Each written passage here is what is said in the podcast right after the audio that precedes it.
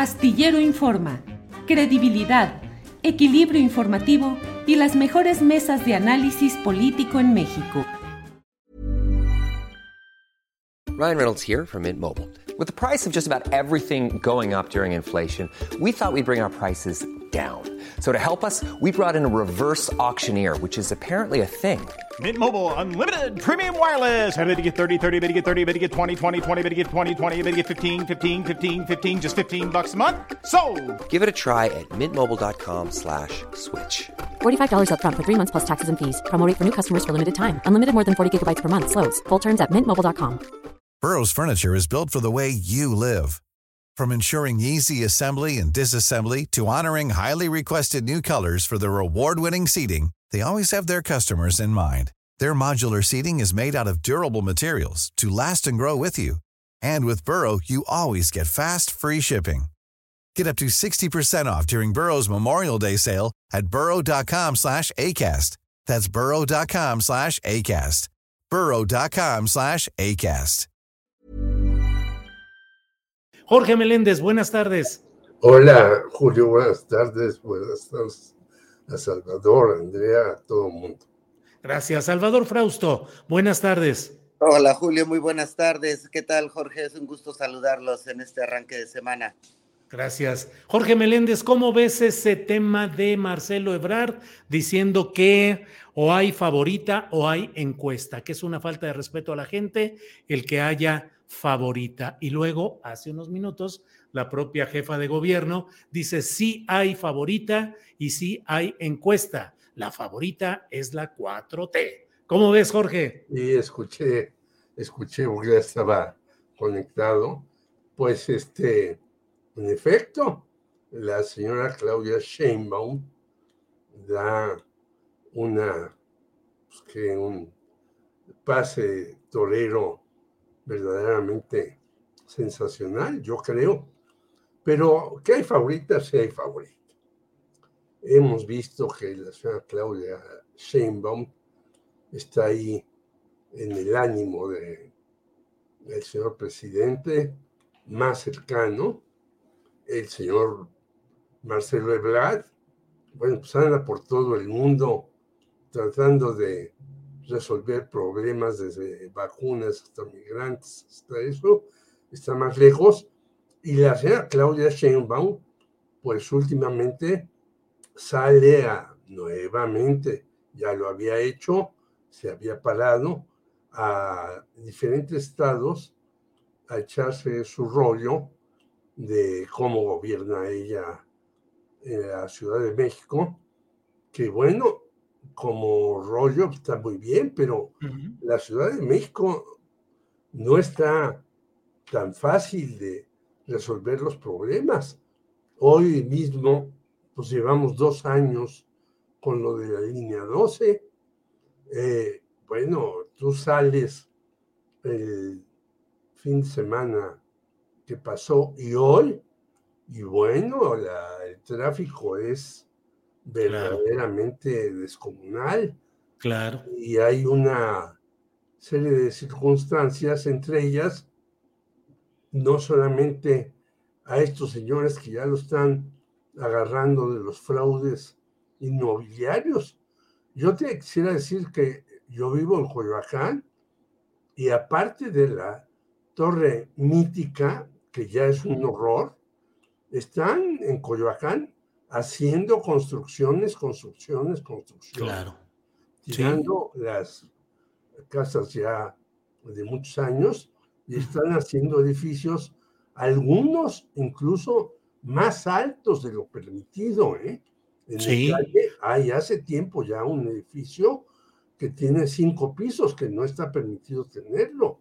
Bien. Entonces, que vivamos en la Ciudad de México, en Sí. el paraíso, pues no es tan claro. Y luego Claro. la contaminación y la situación que vive mucha gente que tiene que salir a vender porque pues no tiene empleo, etcétera. Claro. Digo, no estamos en el caos y en el desastre y demás en la Ciudad de México, pero tampoco estamos en el paraíso, como dijera Luis Espota.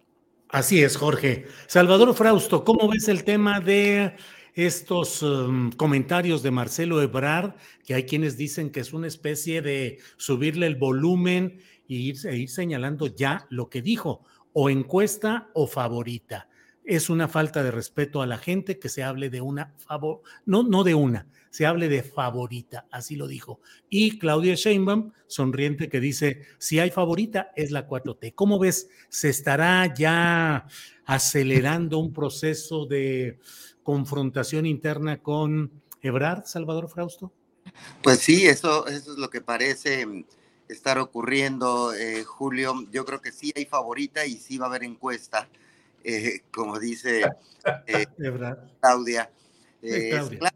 Claudia es la favorita del presidente López Obrador, que ha sido em, apoyada por mucha gente cercana al presidente, que ha habido expresiones en su favor y pues se ve un movimiento y se ve mucho dinero detrás de, de la campaña de Claudia. Eh, pero efectivamente, pues si quieren eh, competir, eh, los, los, otras corcholatas pues tienen que empezar a hacer sus, sus estrategias de manera más clara. Me parece que Marcelo desde el principio está pidiendo piso parejo, lo ha dicho de distintas maneras. Y bueno, pues lo que esto va a empezar a hacer es que crezca las estrategias por intentar ganar la encuesta de, Morena y tratar de que no haya expresiones de favoritismo hacia alguno de los, de los candidatos. Y me parece que es importante cuidar la elección eh, entre más eh, limpia, entre más legítima, entre más eh, cuidado sea el proceso electoral de, de Morena, va a ser mejor para el grupo gobernante. No se ve en la otra esquina a alguien que pudiera salir a retar al candidato que gane o la candidata que gane de la encuesta de, de Morena. Así que yo creo que es, muy importante cuidar todos los procesos que hay en el, en el camino. Eh, Marcelo pues tiene que empujar porque va a segundo eh, lugar en, las, en la mayoría de las encuestas y tendría que estar eh, ya en un proceso de acelerar su, su, campaña, pues estamos ya a un tris de las elecciones de junio del Estado de México y de Coahuila eh, falta prácticamente un mes para esa fecha y ese es el arranque de salida de, las, de la campaña por la presidencia eh, del 2024. Me parece que si todo pinta como va hasta ahorita, eh, Delfina ganaría en el Estado del de México con holgura, del mismo modo que en el caso de Coahuila, el candidato de la alianza PRI-PAN, PRD Manolo Jiménez también ganaría con cierta holgura. Así que, eh, pues, eh, después de, esa, de esas elecciones, eh, ya es todo, todo lo, que veamos será en pos de ganar la encuesta de Morena para encaminarse hacia la, hacia la elección presidencial. Y pues, pues ahí, ahora sí vamos a ver, yo creo que viene, se va a poner fuerte los encontronazos entre algunos de los candidatos, sobre todo entre Claudia y Marcelo, pero pues no excluyamos a, a, Ricardo Monreal y a, Fernández Noroña, que este, pues están ahí apuntados, y a Dan Augusto eh, López. Bien, Salvador. Eh, Jorge Meléndez, no sé qué te parezca, pero ¿qué te parece si te hago preguntas bien directas, rapiditas, así, rafagueo a Jorge Meléndez? Jorge, está quedando fuera Fernández Noroña después de la reunión en Palacio Nacional de los Senadores, donde estuvieron las Totalmente. y no estuvo. Yo lo veo fuera desde antes. Es decir, que lo incluyan, yo no, yo no siento que Fernández Noroña tenga ninguna posibilidad.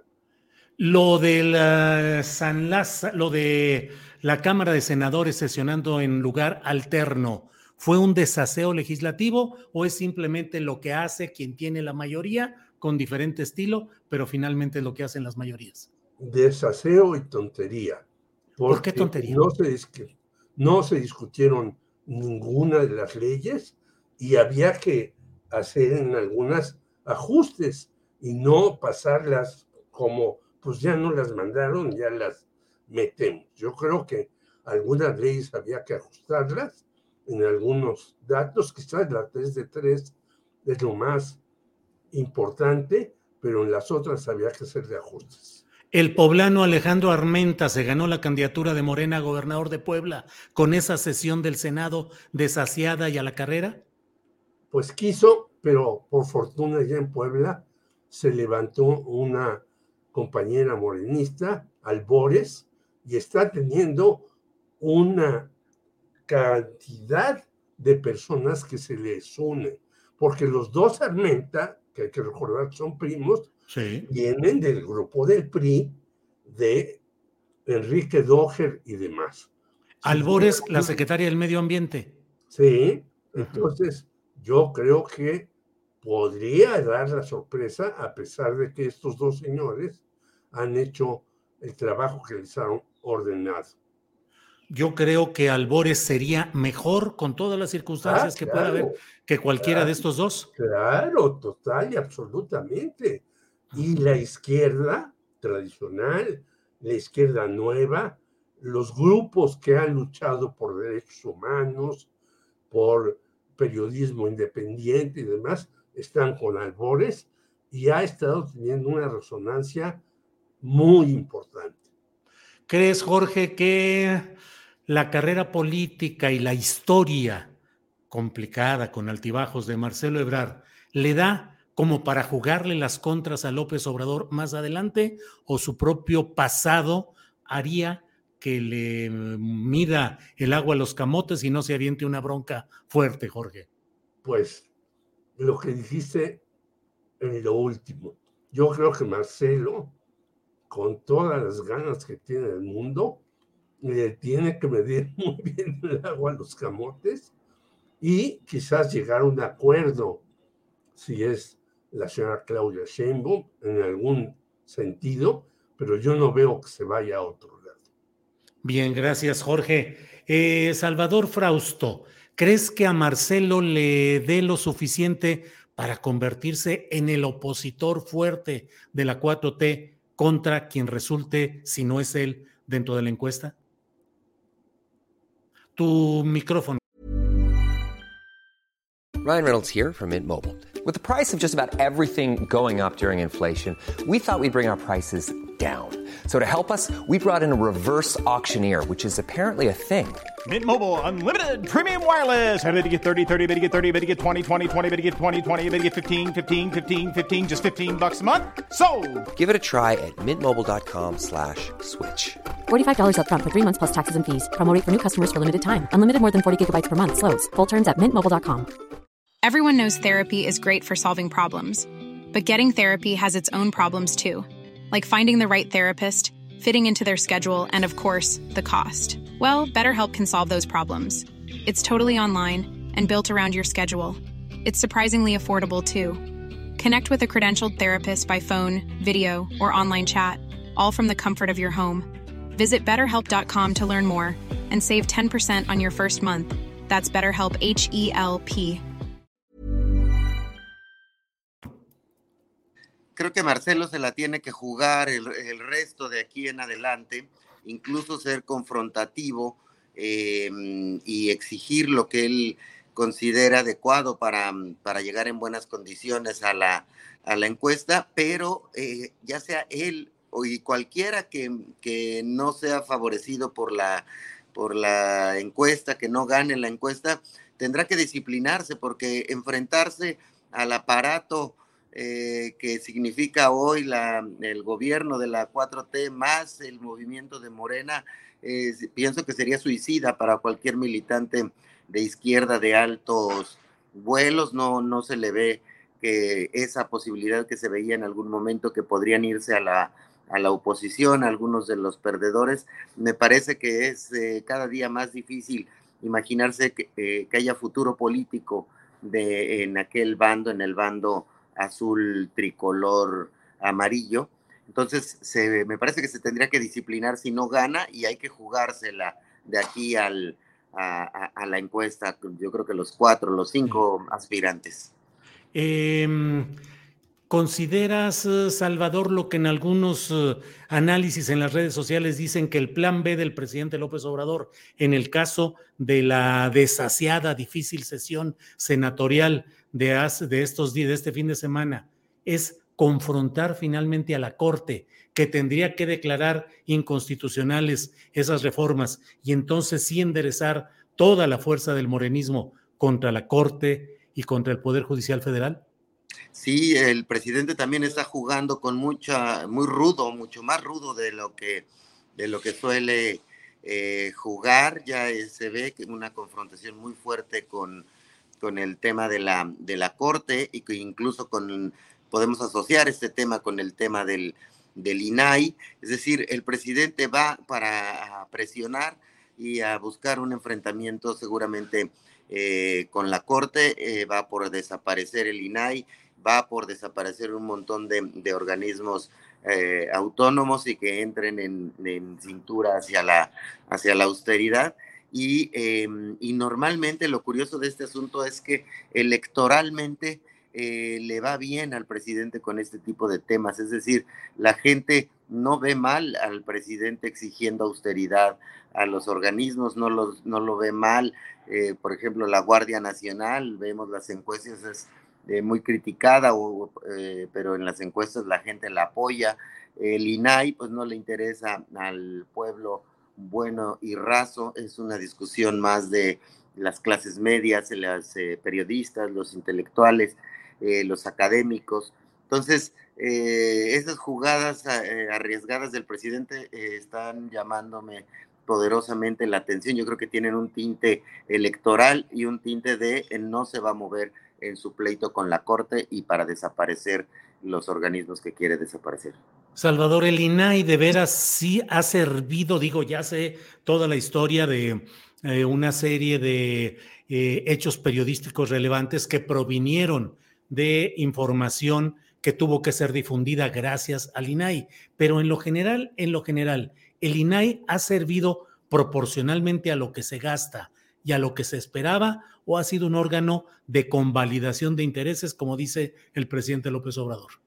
A, mí me parece que el, INAI, eh, es decir, más bien, la transparencia es muy importante garantizarla en este país. Es eh, indispensable garantizar el acceso a la información, estos mecanismos que tenemos los eh, mexicanos desde hace ya muchos años, los ciudadanos, los periodistas, los académicos, los ambientalistas que utilizan estos mecanismos de transparencia. Sin embargo, estos institutos son carísimos, son muy, tienen mucha burocracia. si hubieran sido más austeros, si fueran oficinas más eficientes, eh, encargadas de, pues, de hacer lo básico, es decir, son sistemas que tienen que garantizar la información a los, a los ciudadanos, no tienen que ser unos grandes institutos con personal excesivo, con unos salarios muy elevados, con un montón de viajes, etcétera. Entonces, ah, yo no veo mal em, que se busque una manera de que eh, se garantice la transparencia a través de otros mecanismos. Ahí está sobre la mesa la que puede ser a través de la auditoría eh, superior de la Federación o que se busque un, un mecanismo de oficinas menos onerosas, Julio. Bien, Salvador, gracias. Eh, Jorge Meléndez, mm, ¿crees que se desató abiertamente la guerra política, la fuerte, la real, a partir del COVID eh, del presidente López Obrador en Mérida y toda la cascada de agresiones y ofensas y deseos de muerte que se dieron a partir de ahí y que tuvo la siguiente expresión como de esa eh, golpe fuerte de autoridad política en esta recepción a los senadores en Palacio Nacional para luego sesionar en la sede alterna. Es decir, ¿esta ha sido la semana en que se ha desatado la verdadera guerra política? Total y absolutamente. Y yo te diría que los eh, las encuestas que yo sigo de algunos periódicos y de otras fuentes, repuntó el presidente. Iba un poco cayendo. No digo que se estaba derrumbando, ni tenía graves problemas, nada. Pero de repente, cuando todo mundo se le fue encima y que ya se murió, y tú hiciste un artículo, quiero reconocerlo nuevamente, muy puntual sobre el diario de Yucatán, que además ah, insiste en sus este, detractores. Tenía razón el diario de Yucatán, no es que digo, bueno, como una serie de periodistas de mi edad y hasta más jóvenes pueden insistir y vuelves a leer, vuelves a leer el encabezado y es fallido totalmente.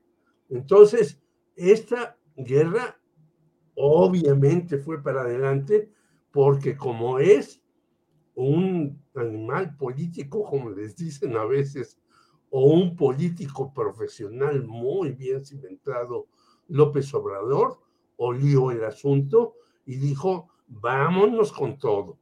Este es el momento y hay que echarle la carne al asador para hacer.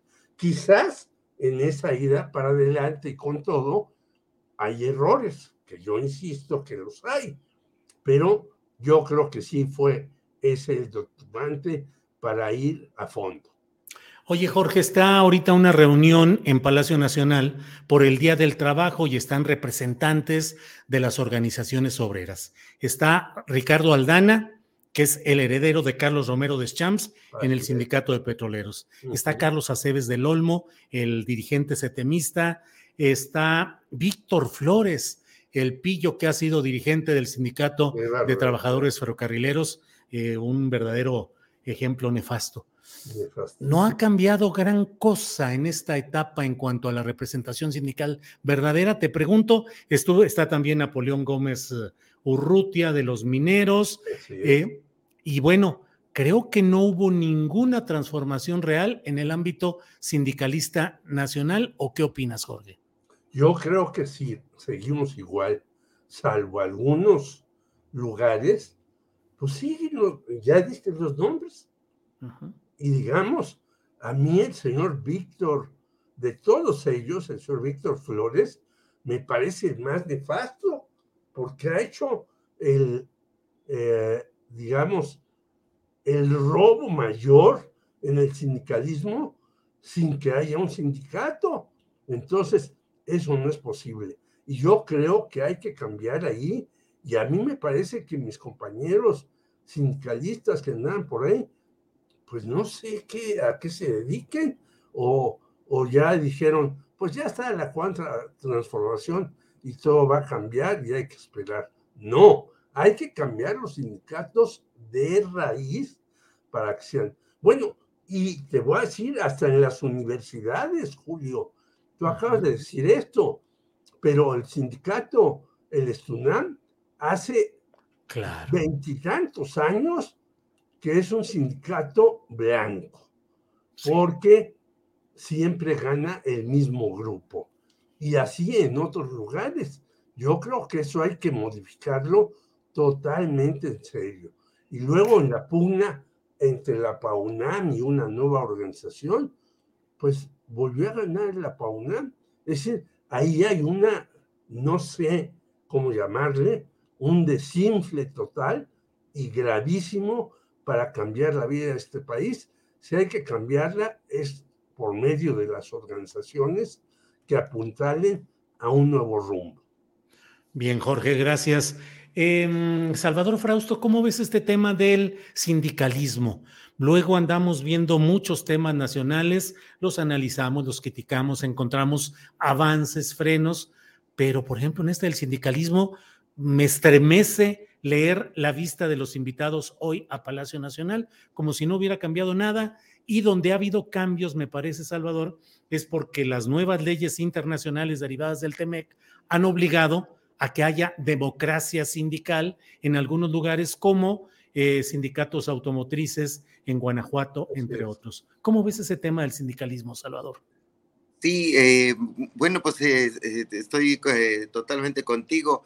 Eh, vemos los nombres y son los mismos de siempre, eh, donde justo eh, donde no han llegado las transformaciones en los últimos años es en los sindicatos, siguen siendo estos grandes sindicatos corporativos ligados a personajes pues que surgieron del PRI, de esas viejas formas de hacer política, que se han enriquecido eh, de manera mm, eh, brutal, muchos de ellos, la mayoría, y que tienen un control férreo eh, sobre los trabajadores. No llega, ha llegado la democracia a esos lugares, a pesar de la presión, como dices, del tratado de libre comercio en su nueva versión y de que los estadounidenses principalmente están invirtiendo dinero en organizaciones que promuevan la democracia sindical en México, están invirtiendo fuertes recursos para tratar de promover este tipo de,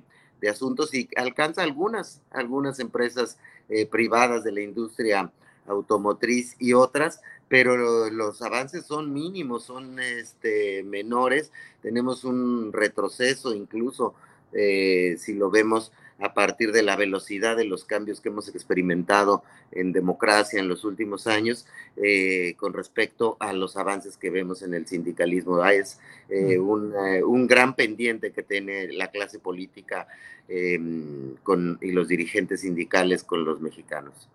Bien, Salvador. Y no hemos mencionado los dirigentes del sindicato de maestros, que sigue igual, con el Bester, sin el Baester, pero siguen más o menos en el, centro. atrás de, algunas cosas, porque de repente habla, ¿no? Es decir, no habla por hablar, porque ella sabe que tiene algún núcleo importante ahí.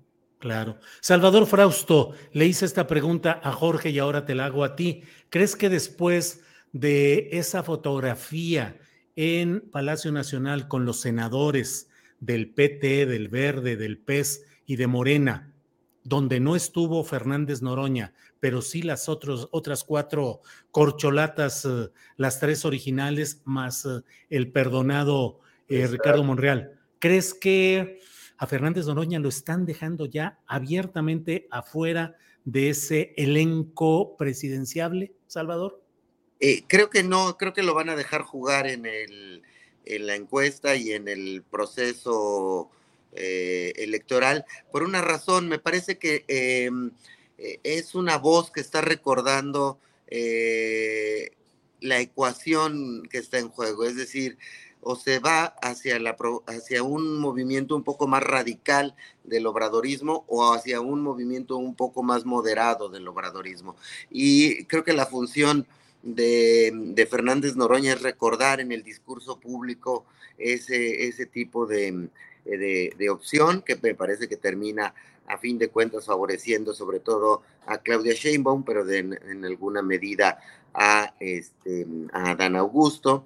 Y, eh, y, bueno, pues esa discusión me parece muy pertinente, la de hacia dónde debe ir el obradorismo, hacia una posición más radical, eh, hacia una posición muy parecida a la que tiene actualmente el presidente Obrador, o hacia una posición eh, más moderada que incluya eh, mayor diálogo con la oposición, por ejemplo. Entonces, yo creo que esa función la cumple muy bien eh, Fernández Noroña. Lo que sí me parece es que eh, el presidente está muy molesto con la oposición y con todos aquellos que le desearon la muerte y que ese enojo y ese coraje lo está transformando en una gana, en una vocación de profundizar los cambios que él considera pertinentes y también con el deseo de arrollar en las elecciones del 2024 para poder sacar su agenda de manera más holgada.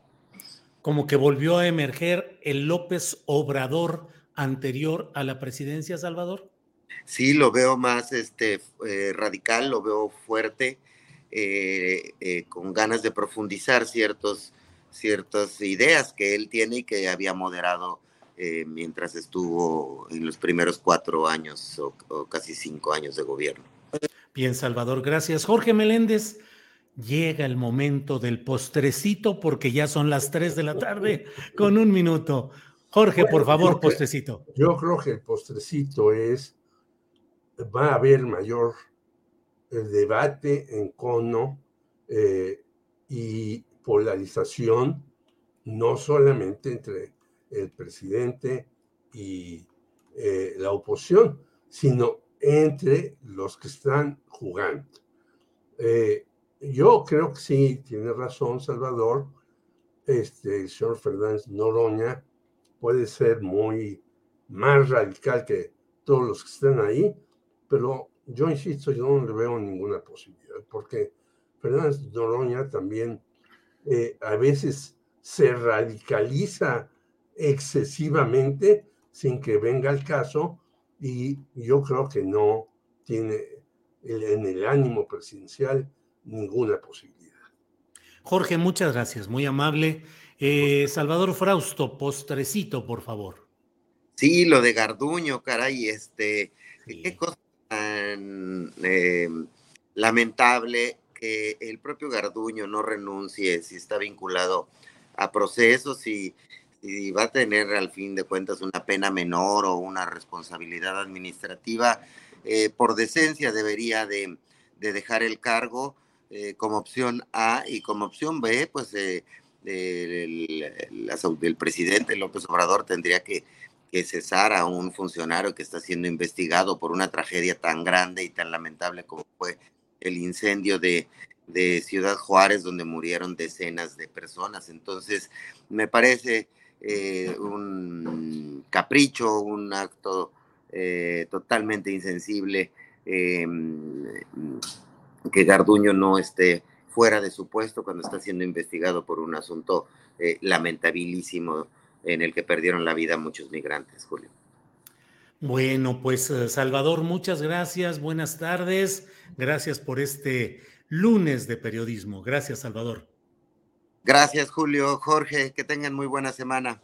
Jorge, gracias, buenas tardes. Seguimos en contacto. A todos, a la audiencia también, y espero que no hayamos dicho algo que te desmonetice. No, no, no. Últimamente andan muy tranquilos los desmonetizadores. a, ver cuánto aguantan. La guerra política fuerte y, eso ya más tranquilos, qué bueno. Jorge, gracias, Salvador, gracias y hasta pronto, igual. Hasta luego. Hey, it's Danny Pellegrino from Everything Iconic. Ready to upgrade your style game without blowing your budget? Check out Quince. They've got all the good stuff, shirts and polos, activewear and fine leather goods, all at 50 to 80% less than other high-end brands. And the best part? They're all about safe, ethical and responsible manufacturing. Get that luxury vibe without the luxury price tag. Hit up quince.com slash upgrade for free shipping and 365 day returns on your next order. That's quince.com slash upgrade. ¿Te preocupas por tu familia? Entonces, ¿por qué darles solo huevos ordinarios cuando pueden disfrutar de lo mejor? Eggland's Best, los únicos huevos con ese delicioso sabor fresco de granja, además de la mejor nutrición, como 6 veces más vitamina D, 10 veces más vitamina E y 25% menos de grasa saturada que los huevos regulares, además de muchos otros nutrientes importantes. Así que, dales los mejores huevos. Eggland's Best, mejor sabor, mejor nutrición, mejores huevos. Para que te enteres del próximo noticiero, suscríbete y dale follow en Apple, Spotify, Amazon Music, Google o donde sea que escuches podcast. Te invitamos a visitar nuestra página julioastillero.com.